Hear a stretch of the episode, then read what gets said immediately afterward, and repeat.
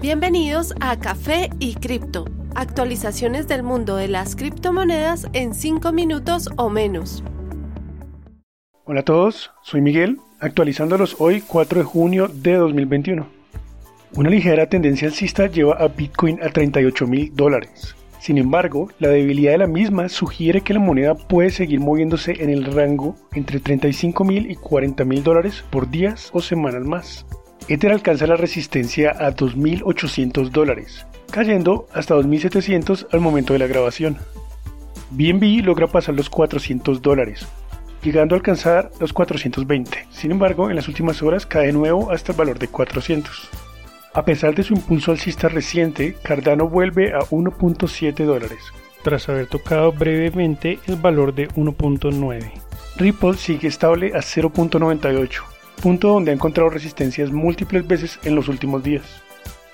Doge y Polkadot muestran comportamiento similar, cayendo aproximadamente 15% para ubicarse a 0.37 y 25 dólares respectivamente. Bitcoin Cash está estable a 680 dólares, valor promedio de la última semana.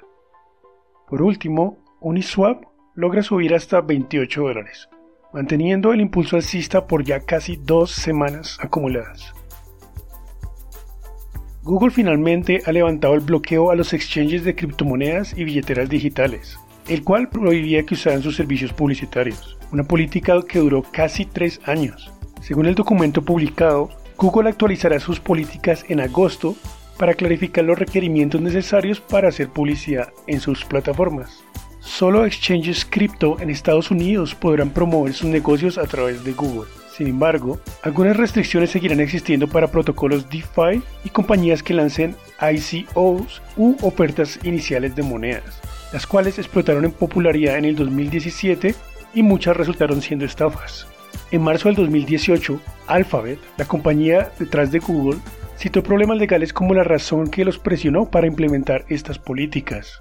YouTube, la subsidiaria de Google, fue demandada en abril del pasado año por permitir anuncios de estafas con criptomonedas.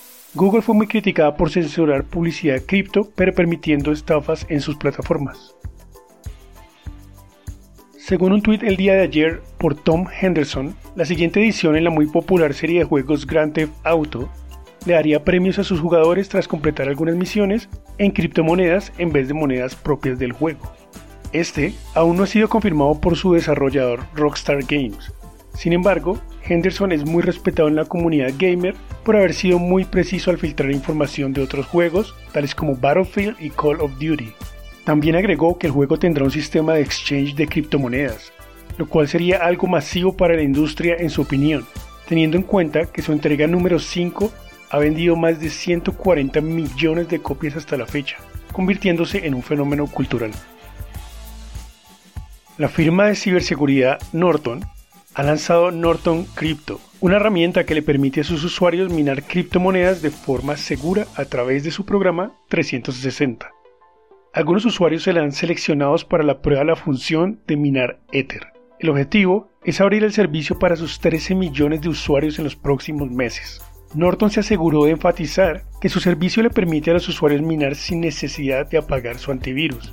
Su jefe líder de productos, Vincent Pilet, expresó orgullo en que su firma fuera la primera de ciberseguridad en ofrecer servicios para minados seguros, agregando que sus cualidades son mayores a la de otros protocolos existentes, al evitar riesgos de accesos no deseados a los equipos de los usuarios.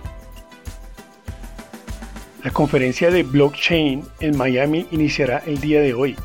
A pesar de que el evento está vendido casi del todo, los organizadores dieron una gran noticia en días recientes.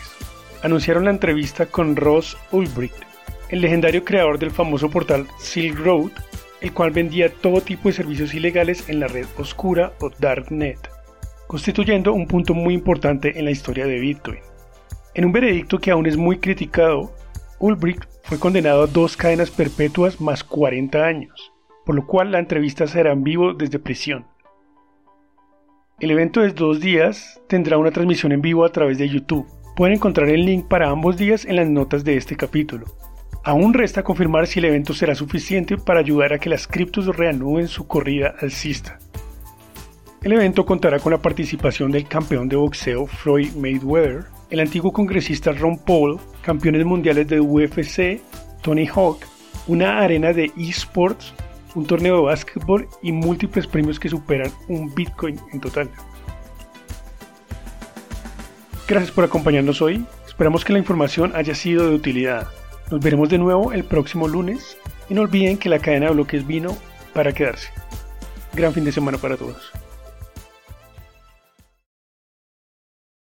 Los artículos y análisis mencionados en este podcast no constituyen una recomendación u oferta de inversión ni una promesa de resultados futuros. Haremos todo lo posible para garantizar la precisión de la información incluida en este podcast sin asumir ninguna responsabilidad por cualquier información faltante o incorrecta. Las operaciones con criptomonedas implican un elevado riesgo, incluyendo pérdida parcial o total del capital invertido y pueden no ser adecuadas para todos los inversores.